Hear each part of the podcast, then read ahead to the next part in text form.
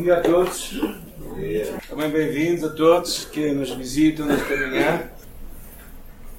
Todos nós estamos certamente a viver. Uh, eu estava a falar com um casal no princípio deste ano, eu fui visitá-los, já não os vi há muito tempo, e eles são pessoas. Uh, são negócios, e então estava a conversar com eles e diziam-me eles assim: Nós temos a impressão que este ano de 2020 vai ser um ano incrível. E foi. Está a ser. Talvez não como nós esperávamos, todos nós, não é? é talvez todos nós fomos surpreendidos, as pessoas que mais, talvez tivessem mais expectativas, até os mais pessimistas foram levados pelo pelos momentos que estamos a viver. E às vezes nós, é, eu recordava no início deste tempo, é, a minha esposa, pronto, como alguns sabem, ela está, tem uma doença e e quando fazemos verduras, particularmente não cozinhadas, que não é muito aconselhável, temos que usar vinagre e deixar aquilo de de vinagre. E nos primeiros dias faltou vinagre em todo lado. Talvez tiveram essa experiência, eu tive. Então comprei, comprei um pack, de, depois, passado uma semana, consegui ir ao cheio e comprei um pack de 6, 6 litros de vinagre e ainda tenho lá em casa. Lembrando quando desci a escada, não é? E, e não tocávamos nas, nas maçanetas, não é? Não sei como é que abrimos as portas cá de fora, não é? Metíamos. Todo este, todo este episódio, quer dizer, que realmente não foi fácil, não é? E eh, às vezes, é, quando pensamos que estes são tempos únicos para nós, mas verdadeiramente não são tempos assim. Jeremias é, foi conhecido como o profeta chorão. Porquê? Porque ele escreveu um livro chamado Livro de Lamentações, uh, logo após a queda de Jerusalém, no ano 586. Foi um tempo muito difícil. Toda a nação de Israel foi destruída pela Babilónia. Uh, os judeus tinham sido mortos, foram torturados e levados como escravos. Na verdade, este livro, chamado Lamentações para nós, a palavra no hebraico como ele foi escrito, significa basicamente ai de mim. O título original poderia ser ai de mim. A palavra Lamentações vem numa tradução que nós usamos muito para as nossas traduções, que é Septuaginta, é uma tradução grega e que representa basicamente o grito de morte de Jerusalém. Uh, um facto interessante é que durante aqueles 40 anos em que Jeremias profetizou o castigo de Deus, na verdade, ele foi desprezado pelo povo. E ao contrário do que nós podíamos supor que ele se iria revoltar contra o povo que o estava a maltratar, ele nutriu uma grande compaixão por aquele povo. Uma grande compaixão. E, eh, e na verdade, encontramos estes cinco capítulos de Lamentações repletos de pessimismo, sofrimento, lamúria, acusações. Eu acho que o livro de Lamentações podia facilmente se escrever hoje, se calhar. Mas no meio do livro, o capítulo 3 é incrível. Há, há como que um raio de luz que aparece ali. Há como que algo que, que sai e que desponta, que reflete basicamente o momento de viragem na vida deste homem, Jeremias. Ah, porque a princípio ele culpa até mesmo Deus por tudo que está a passar. Podemos avançar? Vejamos algumas expressões do capítulo 3. Ele diz assim: A vara do furor, se quiserem mudar, já ler para lá, vamos lá em Lamentações 3. Diz que a vara do furor de Deus está sobre mim. Ele diz: Deus voltou a sua mão contra mim. Deus me cercou de veneno e de dor. Deus me cercou de um muro e não posso sair dele. Deus fartou-me de amarguras, saciou-me de absinto Há muitas outras expressões que eu não estou a ler. Deus afastou a paz da minha alma. Já apareceu a minha glória, como também a minha esperança no Senhor. Ou seja, o que é que vocês conseguem ver aqui? Como é que estava o nosso amigo Jeremias? Ok, é uma, é uma boa expressão, talvez um pouco curta ainda. Mais algumas coisas. Estava num buraco. Estava num buraco profundo. Okay, mais? No abismo. Isso que disseste? estava irritado, irado. Certo ou não? Não vem isso aqui? Mas se quiserem ver mais pormenor, leiam os versículos, vocês vão ficar assustados. Como é que um profeta de Deus consegue dizer uma coisa destas? Coisas que se calhar tu e eu sentimos. E é curioso que no meio disto tudo, eh, o Max Lucado deu uma frase muito interessante. Ele diz assim: Alimenta os teus medos e a tua fé morrerá de fome. Alimenta a tua fé e os teus medos morrerão de fome. Quando estamos diante de situações assim, nós temos que decidir o que é que vamos alimentar. Se vamos alimentar os nossos medos, se vamos alimentar a nossa fé. Porque quando nós lemos, chegamos ao versículo 21, leiam comigo Lamentações 3.21. Eu vou usar uma versão que é nova NBT, que eu gosto muito, nova versão transformadora, que é muito interessante este versículo. Capítulo 3, versículo 21 diz assim. Ah, ainda, ele diz no versículo 20, voltar, obrigado, obrigado. E diz ele assim: Lembro-me ainda destes dias terríveis, enquanto lamento a minha perda. Ainda ouso, porém, ter esperança quando me recordo disto. Ainda ouso ter esperança quando me recordo disto. O que é que ele se recordou? O que é que ele se lembrou? Ou como diz a, a nossa a, a, João Ferreira de Almeida, diz, quero trazer à memória o que pode trazer esperança. Ou seja, as memórias, quais as memórias que ele estava a recordar que lhe traziam esperança? Quais as memórias que tu e eu precisamos de lembrar para sairmos, se calhar, de um, deste momento de, de, em que a, o medo, ou em que este pessimismo, ou em que esta depressão eventualmente nos esteja a apanhar. O que é que nós precisamos lembrar? Ele dá seis coisas que eu quero ver convosco, que eu acho muito interessante. Já cantámos quase todas elas aqui. Versículo 31 diz, versículo 22, o amor do Senhor não tem fim. As tuas misericórdias são inesgotáveis. Grande é a tua fidelidade. As tuas misericórdias se renovam a cada manhã. Eu digo a mim mesmo: o Senhor é a minha porção, por isso esperarei nele. O Senhor é bom para os que dependem dele, para os que o buscam. Portanto, é bom esperar em silêncio pela salvação do Senhor. Oremos, sim, vamos fechar nossos olhos. Senhor, fala então nesta palavra real, viva para a nossa vida. Uh, traz uma palavra fresca para nós, para que nós possamos ter esperança em nossa vida, Senhor. Nós lembramos, te agradecemos, Pai, tudo o que tu tens feito por nós. Ajuda-nos a recordar, a trazer à nossa memória, para que possamos ser pessoas de esperança, em nome de Jesus. Amém. A primeira coisa que ele lembra é uma chamada para tu e eu experimentarmos o amor de Deus. O amor do Senhor. Ele diz aqui: o amor de Deus não tem fim. É, o amor constante de Deus. Na verdade, fala deste amor constante, este amor que não tem fim. E ele, basicamente, o que, que ele está a fazer é que ele relembra a aliança de Deus, relembra o facto de Deus, o que Deus fez por ele, relembra que Deus continuou a amar o seu povo mesmo quando o seu povo era rebelde.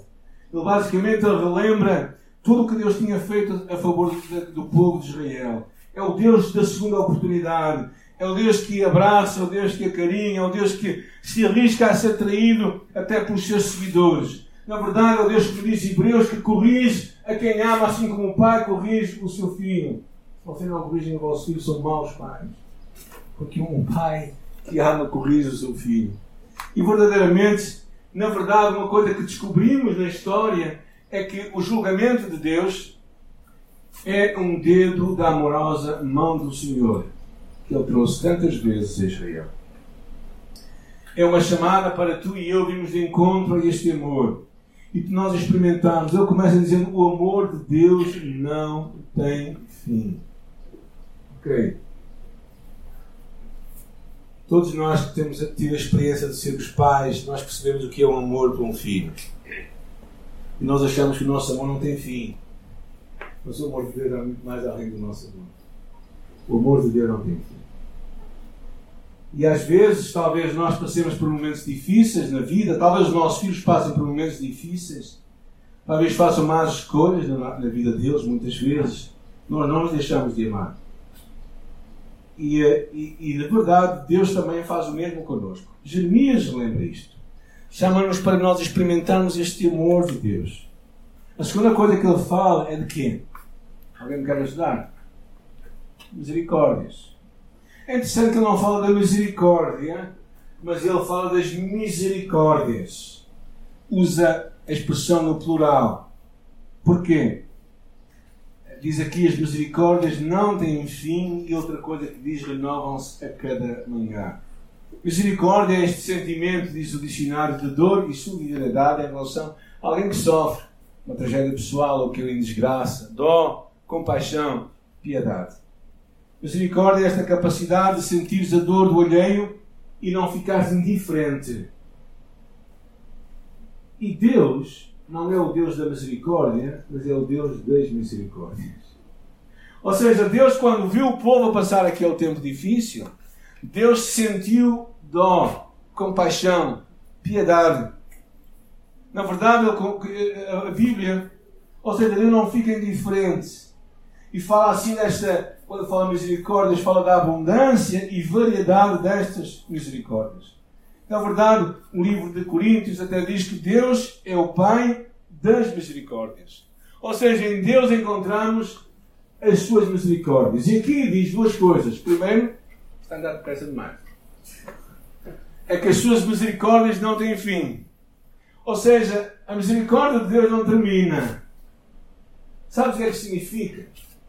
Significa que quando tu vês uma pessoa que faz as neiras, a primeira vez e ela fica mal, o que é que tu tens? Misericórdia, talvez. E quando ela faz a mesma maneira a segunda vez, o que é que tu tens? Menos misericórdia. E quando ela faz a terceira vez a geneira, tu deixas a misericórdia. Ou seja, mas é interessante que as misericórdias de Deus não têm fim. E uma coisa ainda mais fascinante é que ela se renova cada manhã. Ou seja, todo dia Deus tem uma conta aberta de misericórdias.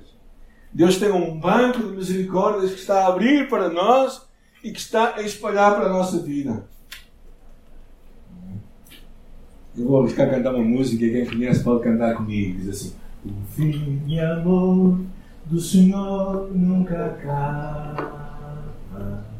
Sua graça nunca chega ao fim.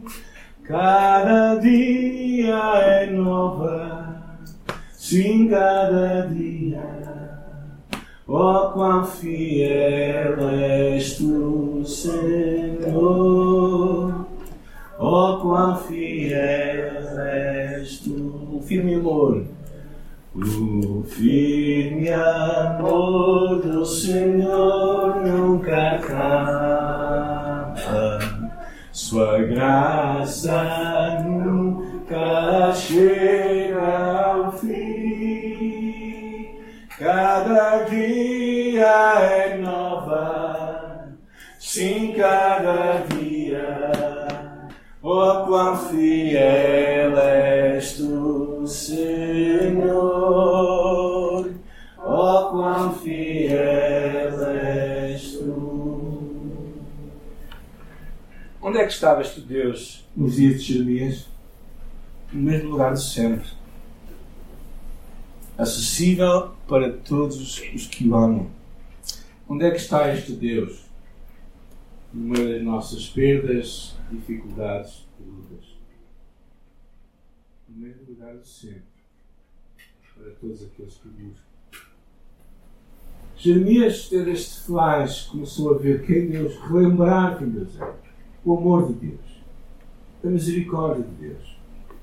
Depois ele levanta mais uma coisa interessante. Fala da fidelidade de Deus. Versículo 23 diz: Grande é a tua fidelidade. Grande é a tua fidelidade.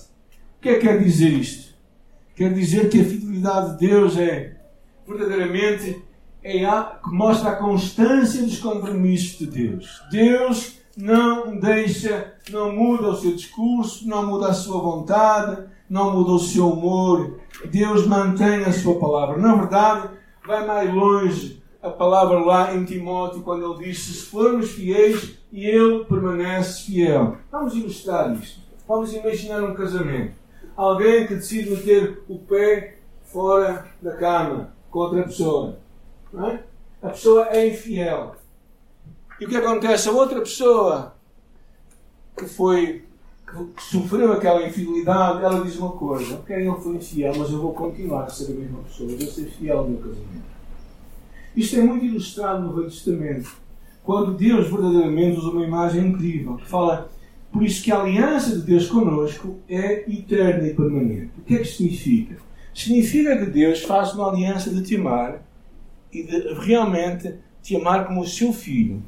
E tu, há momentos na tua vida em que tu te esqueces disto. E tu deixas de ser o filho do teu pai. Ou a filha do teu pai. E fazes o que tu queres. Está na gana. Faz as tuas más escolhas, segues o teu caminho. Tu deixas de pensar como um filho. E Deus continua a pensar como pai.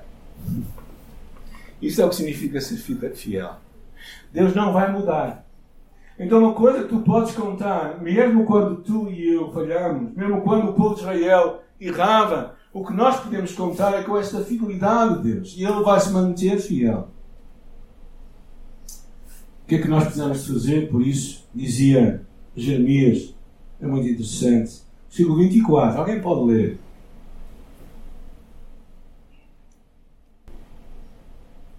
A minha porção é o Senhor, diz a.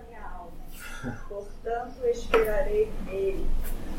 O que é que significa a minha porção o Senhor? Significava que é, o, é uma parte, é parte que cabe a alguém é a porção da pessoa. Sabem que em algumas culturas mais comunitárias, como por exemplo em África, muitas vezes as coisas são servidas somente numa bandeja. O meu professor da escola dominical, que já faleceu há poucos anos, com 97 anos, então, e ele e a esposa, durante, até o final da vida, comeram o mesmo prato. Agora, o, o, o Kim uma, contou uma experiência, uma das suas da primeira viagem que ele fez a Moçambique, que ele teve esta experiência de comer na mesma bandeja. Quando nós fomos lá também chegamos a ter esta experiência. Não é? E o que nós percebíamos era quem era esperto comia mais rápido. Eh, não é. Claro que poderíamos pegar a bandeja e eventualmente dividi-la, como se faz nas, nas pizzas, de, nas pizzas, não é? As fatias de pizza, não é? E quando chega ao final da fatia, acabou. Não é? E quando Jeremias está a dizer isto, a minha porção ao Senhor, é precisamente esta imagem, não é? Que Deus é, é aquilo que Ele quer, aquilo que, aquele pedaço que lhe cabe a Ele. Ele escolhe Deus. Ele escolhe este Deus que o ama.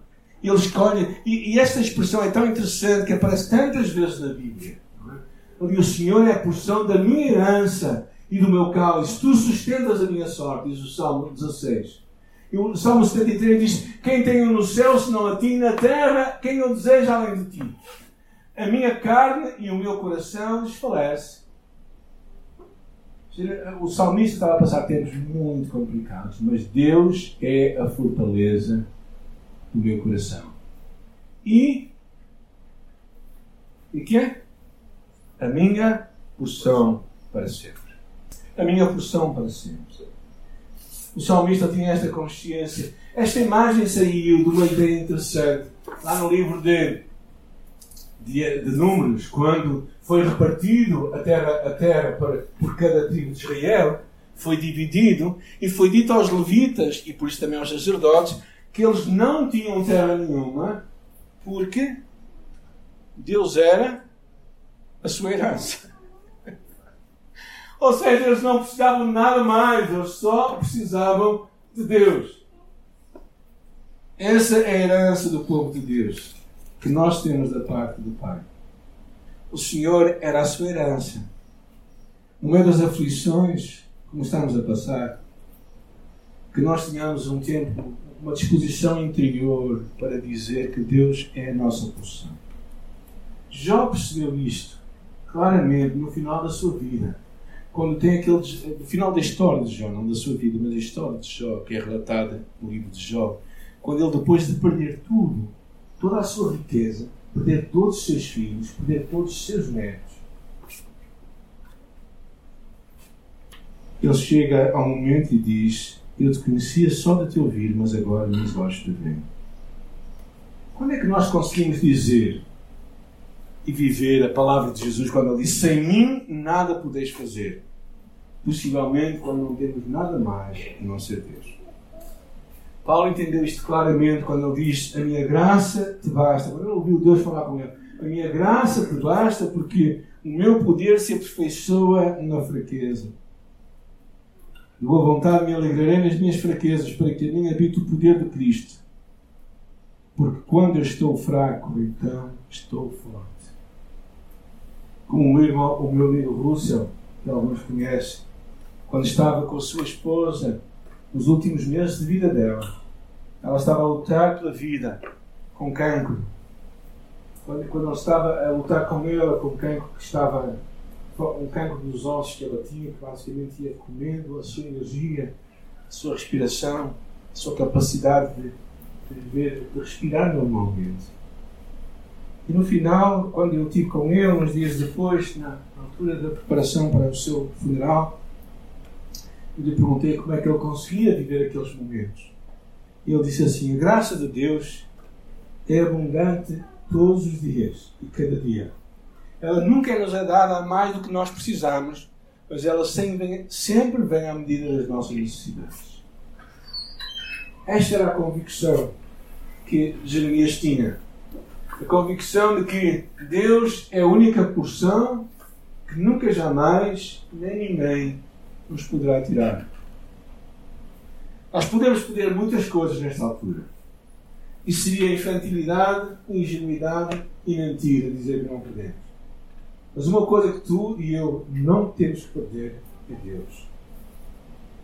A porção que Deus é para nós, ela nunca nos pode ser tirada. E na verdade até pode acrescentar e ter mais beleza. Porque a beleza das coisas às vezes está na capacidade que tu tens de valorizá-las. Isto é um bocadinho como quando tens muitas calças em casa. Tu valorizas as calças que tens? Não. É mais umas. Mas quando tu tens aquelas calças tu tens o chapéu e valorizas aquilo. Quando tens muitos sapatos não valorizas, não é? mas tu levas um par de sapatos para alguém que não os tem. Nós tivemos esta experiência lá no interior de Moçambique. Então tu vês o valor que aquilo tem para ele. Deus é a porção da nossa vida.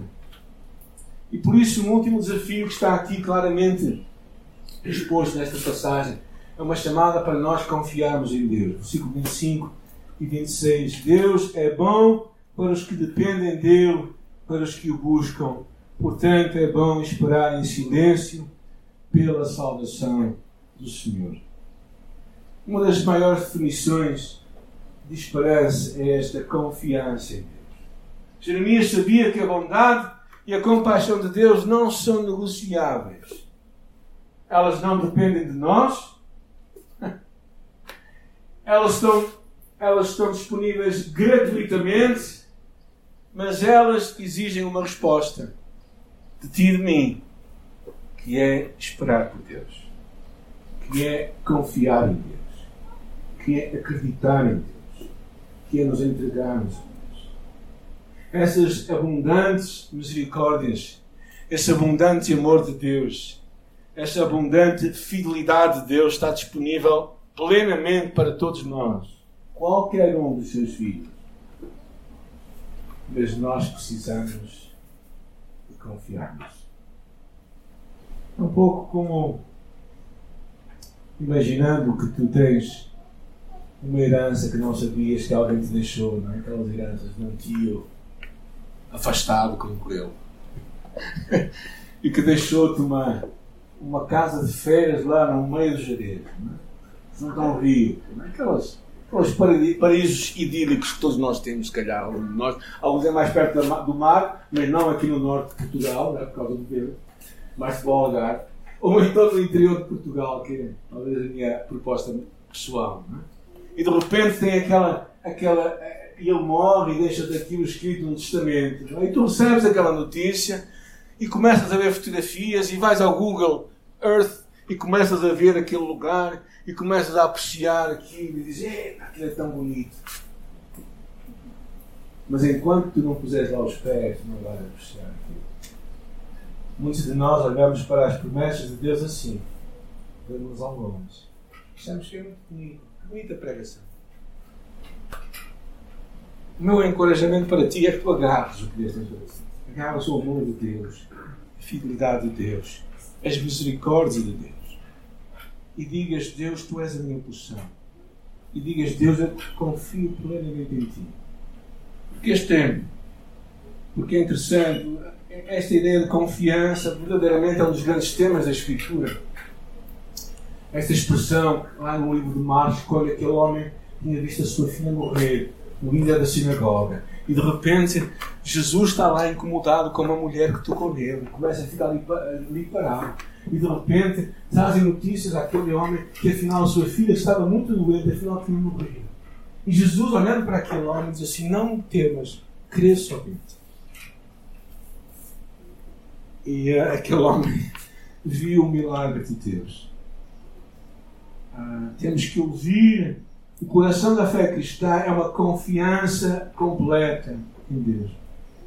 Achei muito interessante esta, esta citação de John Piper que diz assim: orar com fé não significa que tudo o que nós pedimos acontecerá. Mas significa que confiamos que Deus nos escutará e nos ajudará da melhor forma. Talvez estas não são as notícias que tu queres ouvir esta manhã. Todos nós queremos pedir e receber o que nós pedimos. A Bíblia não fala pedir e recebereis o que pedires. Pois não? Ela diz pedir e recebereis. Esta é a promessa de Deus. Deus vai responder. Por isso é que nós oramos. Porque acreditamos que Deus vai responder. Vem ao nosso encontro.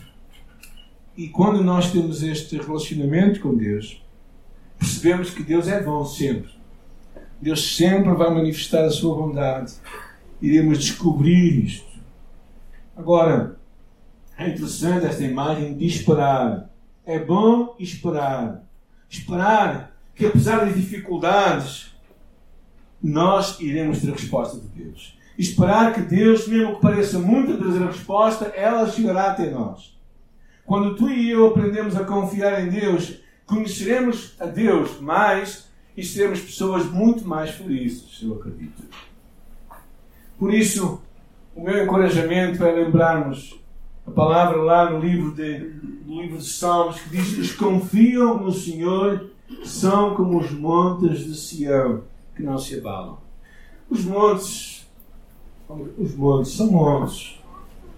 Não andam para aqui abanar-se como uma árvore, como uma tenda, como qualquer coisa. E quando tu e eu conseguimos confiar em Deus, quando aprendemos a confiar em Deus, verdadeiramente vamos ver, não vamos andar aqui abalados, não vamos estar aqui mexer-se de um lado para o outro. Tinha, dava-nos três motivos grandes para confiarmos em Deus: o amor, a misericórdia de Deus, ou as misericórdias de Deus, e a fidelidade de Deus. Ou seja, é o amor e é a fidelidade e é a bondade de Deus. Não tem a ver contigo, não tem a ver comigo, não tem a ver com, com se nós somos boas ou mais pessoas. Okay? Não tem a ver se nós fazemos ou não bem a nossa parte como cristãos, como discípulos de Jesus. É claro que devemos fazê-lo.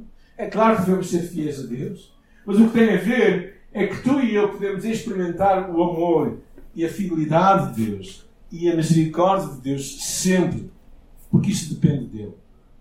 Por pior que seja a situação que estamos a viver, sempre temos razão para nos alegrarmos e para celebrarmos. A situação de Jerusalém não mudou após a oração de Jeremias, mas o seu desânimo mudou. O seu foco mudou. A sua esperança mudou. Eu não sei como vamos sair desta crise. Na verdade, eu acho que nenhum de nós sabe. Nenhum, ninguém, ninguém sabe. Penso que gostaria de dizer que todos iríamos ficar a ganhar, mas claro, isso seria infantilidade, seria mentira. Haverá perdas, haverá derrotas, haverá lágrimas, haverá provações, haverá desânimo. Mas eu penso que é uma escolha que tu e eu podemos fazer. E a minha escolha é tentar estar para a frente. Ok. Tu e eu podemos recordar quem. Ups. recordar quem Deus é e ter esperança, olhar para o que temos ou não e entrar no desespero. Este é o meu encorajamento para ti. É que tu consigas olhar para Deus, quem Deus é, e tu vais ter esperança. Mas se tu olhares somente para os teus recursos, tu vais sentir-te muito inseguro. Ele lembrava o amor de Deus, ele lembrava as misericórdias de Deus, ele lembrava a fidelidade de Deus, ele lembrava que Deus era a sua porção e por isso nele podíamos. Eu quero terminar com uma imagem que eu gostei muito. Muitas vezes é preciso que nos calemos para ouvir Deus falar. É por isso que este versículo está aqui. Eu acho interessante. Diz: Bom é ter esperança e aguardar em silêncio.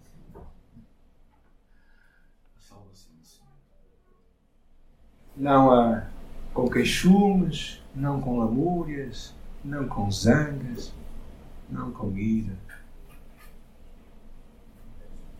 Eu sei que este é um tempo difícil para todos nós.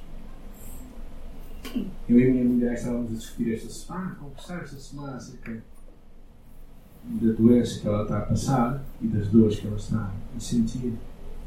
E ela diz: pior que tudo, pior que tudo isso, é sair para a rua, ir aos tratamentos, estar com pessoas e pensar se quer não devia estar com esta pessoa, falar com esta pessoa, naquela são de máscaras, tudo isso. O sentimento da insegurança que vivemos. Isso não desaparece só porque somos cristãos. E quando nós decidimos esperar em silêncio, esperamos porque confiamos que Deus virá. Que Deus virá ao nosso encontro que nós provaremos a fidelidade de Deus. Por isso, meus queridos, esta é a palavra que Deus trouxe para mim a semana passada.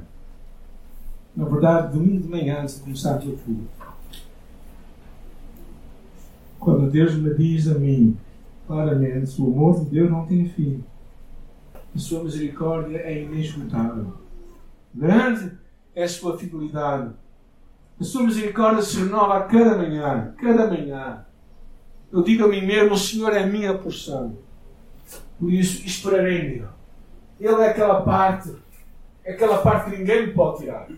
Era como se Deus num bolo, se nós tivéssemos um bolo muito grande e lá naquele bolo havia uma parte que dizia assim: Esta é tua. Ninguém te pode tirar a tua parte. E Deus é a nossa porção. Nós podemos nos agarrar a Ele com unhas e dentes e viver confiante nele. Confiante nele. Olhando para Jeremias, que estava a ver aquele tempo de grande cataclismo, grandes muitos problemas pessoais, estava a ver aquela aquele, aquele tempo tão difícil que era ver o seu povo, o povo de Deus, a ser expulso escravizado, estando ali completamente numa miséria. Aqueles que tinham ficado em Jerusalém também tinham ficado em grande miséria. E por isso, perante tudo isso, ele tinha duas hipóteses. Uma era recordar quem Deus era, lembrar-se de Deus, que não mudava, mesmo que as circunstâncias fossem aquelas, ou então olhar para os seus recursos e entrar no desespero. Eu penso que é a mesma escolha, tu e minha, estes dias estamos a viver. Podemos recordar quem Deus é e lembrar esta mensagem, estas promessas, este caráter de Deus. Ou então olhar para a nossa volta e tentarmos comprar seis litros de vinho. Para não termos falta de nada. E já agora, já está quase a terminar o vinho, para ser muito honesto. No caso, é que estamos muito vinho a ver se corta um pouco a nossa doçura. Mas eu quero orar por ti e por mim, quero que nós possamos fechar os nossos olhos. Senhor, eu quero louvar porque podemos esperar, ficar em silêncio e tranquilo. Não precisamos de discutir contigo, não precisamos alimentar a nossa dor, a nossa amargura, mas precisamos simplesmente nos entregar a Ti. Senhor Pai, nosso Deus, que a tua vontade seja feita aqui na terra como no céu. O nosso que dia nos dá hoje e perdoa as nossas dívidas, assim como nós perdoamos aos nossos devedores. E não nos induzas, não nos deixes cair em tentação, mas livra-nos do mal, porque Teu é o reino, o poder e a glória para sempre. Que a Tua vontade seja feita, Senhor. Se tivermos isto em mente, possivelmente poderemos ter esperança em nosso coração e saber que tudo irá acabar bem. Porque mesmo que, mesmo no pior cenário, nada, nada nos pode afastar do teu amor. Nada nos pode afastar de ti. Nada nos fará perder e ser voltado. Muito obrigado, Senhor, por esta